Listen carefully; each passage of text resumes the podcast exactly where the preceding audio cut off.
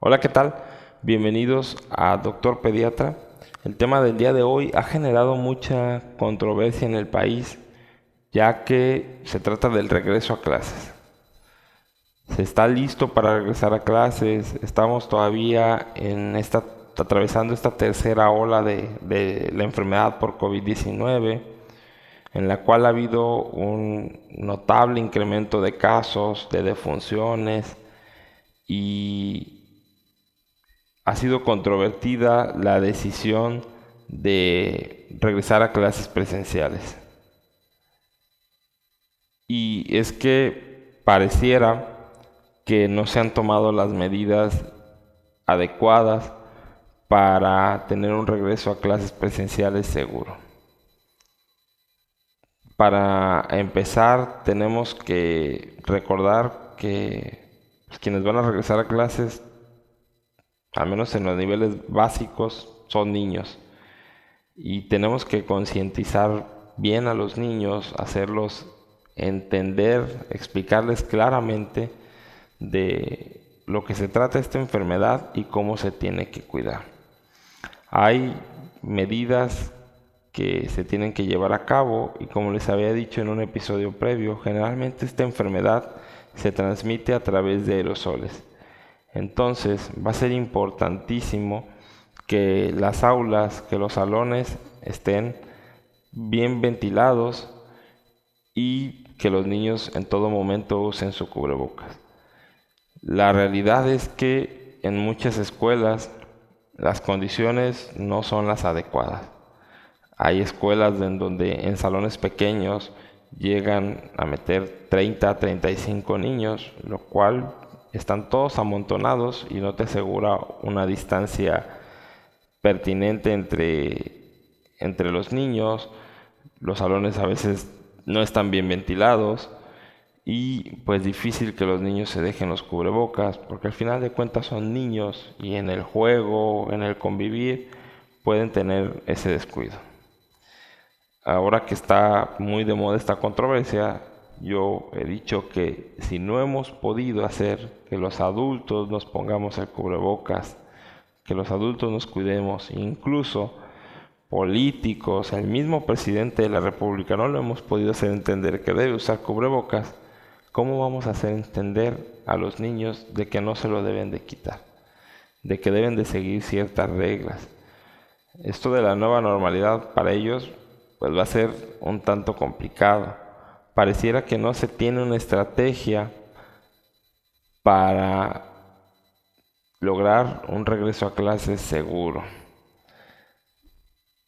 La verdad es que muchos maestros no tienen todavía información, no están capacitados sobre qué hacer, qué medidas van a llevar a cabo.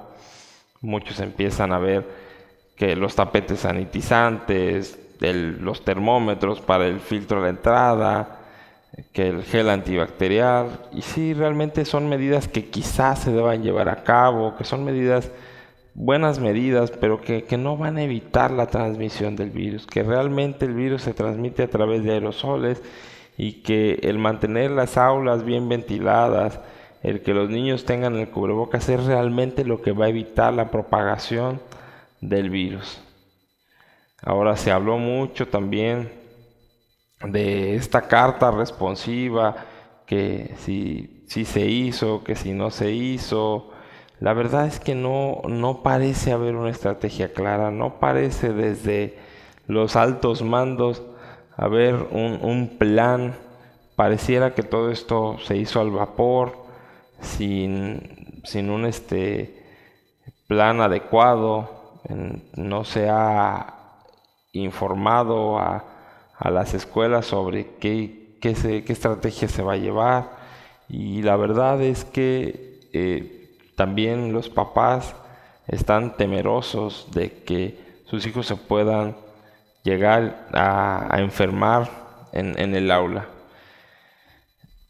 Va a depender de cada papá porque el, el regreso mencionan que es voluntario, sin embargo yo creo que ponen a los maestros contra la pared porque supongamos que en un grupo todos los papás dicen, ok, vamos a regresar, mi hijo ya entendió, va a seguir las medidas para protegerse y entonces pues va a ser voluntario para los papás, pero no voluntario para el maestro.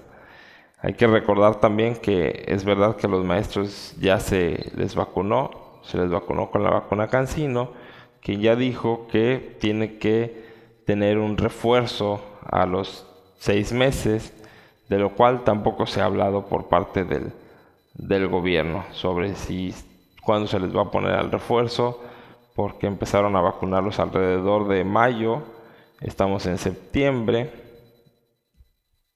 ya va a cumplirse este periodo que, que exige donde se tiene que poner el refuerzo y no se ha hablado nada de eso.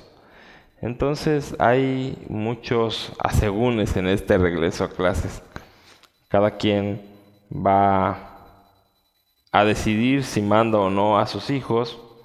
La verdad es que la recomendación o lo ideal desde mi punto de vista sería en este momento no regresar a clases presenciales, continuar con las clases en línea, las nuevas variantes o sobre todo la variante Delta que es de la que más se ha hablado, son variantes que tienen mayor transmisibilidad, mayor contagiosidad. Entonces, la verdad es que lo recomendable sería no regresar a clases.